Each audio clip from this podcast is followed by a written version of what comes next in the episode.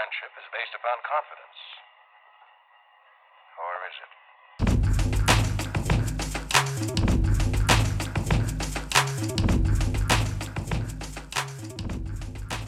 La hipótesis dice que todos en este planeta estamos conectados por un máximo de seis personas.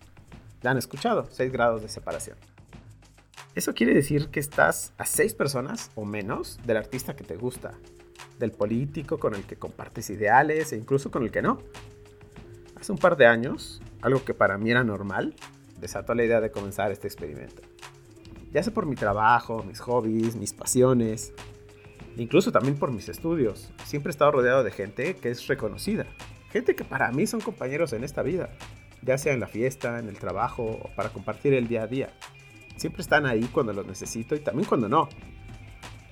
Pero cuando es de fiesta, la gente me comenta, qué genial que conozcas a tal o qué se siente conocer a... ¿Le pides por favor una foto? Un autógrafo. ¿Le puedes decir que me grabe algo? ¿Le puedes decir que me dé trabajo? Y así innumerables ejemplos.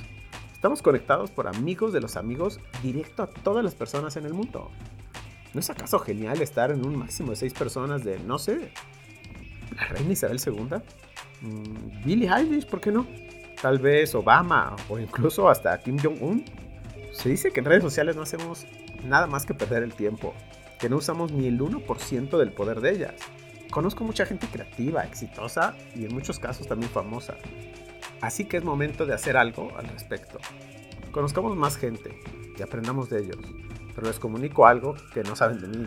Soy asocial, lo cual quiere decir que no me integro fácilmente a la sociedad. Me cuesta mucho trabajo conocer gente y hablar con ellos, porque muy pocas ocasiones tengo filtros